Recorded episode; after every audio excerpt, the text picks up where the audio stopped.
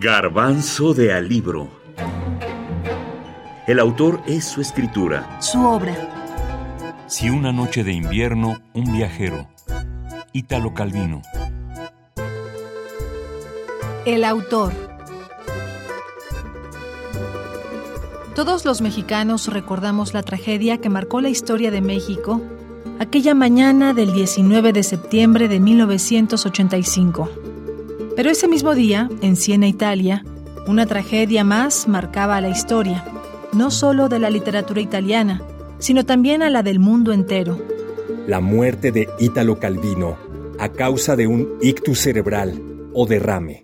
Calvino fallece antes de terminar de escribir sus seis propuestas para el próximo milenio y a una semana de presentarlas en la Universidad de Harvard. Sus seis propuestas eran las cualidades que consideraba debían permanecer en la literatura más allá del año 2000, a pesar de los cambios tecnológicos que este siglo representa. El preámbulo de estas seis propuestas ya lo había escrito unos años antes, bajo el título Si una noche de invierno, un viajero, el cual ya incluye todas y cada una de sus seis propuestas. Levedad, rapidez, exactitud, visibilidad, multiplicidad y consistencia.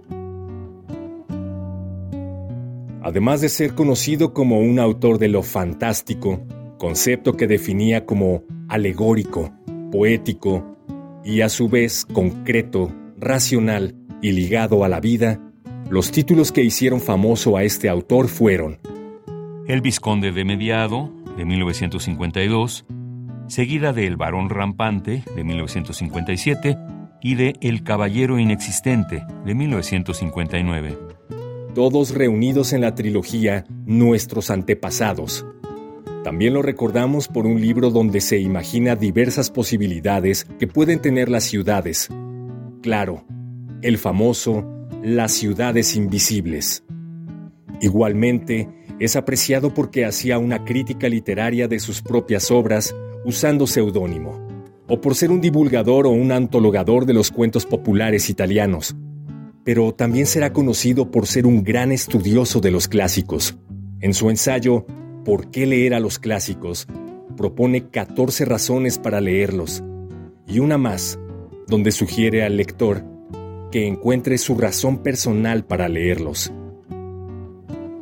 En la mayoría de sus libros, al menos en aquellas traducciones al español, siempre aparece en la portada una imagen de nuestro homenajeado, de perfil, en perspectiva, mirando de frente, posando, que lo muestran como en su literatura, divertido, irónico, amable, inteligente, burlándose de sí mismo, encontrando en lo cotidiano esos mundos fantásticos que tanto gustaron o sorprendieron, como su propuesta experimental, Si una noche de invierno un viajero.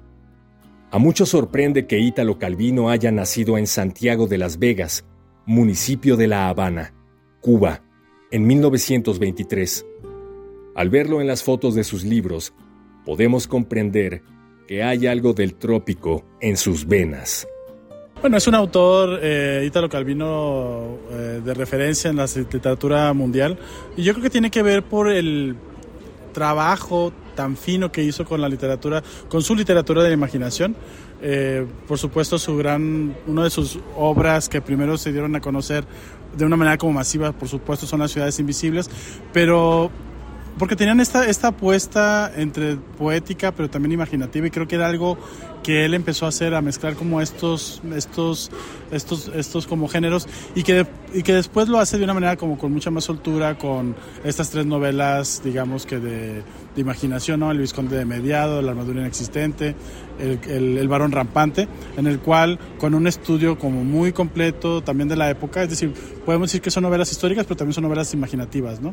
Creo que eso hace que el, el nivel que le dio a su literatura en estos géneros, de alguna manera también puso en relieve la literatura de la imaginación como ningún otro autor lo había hecho antes.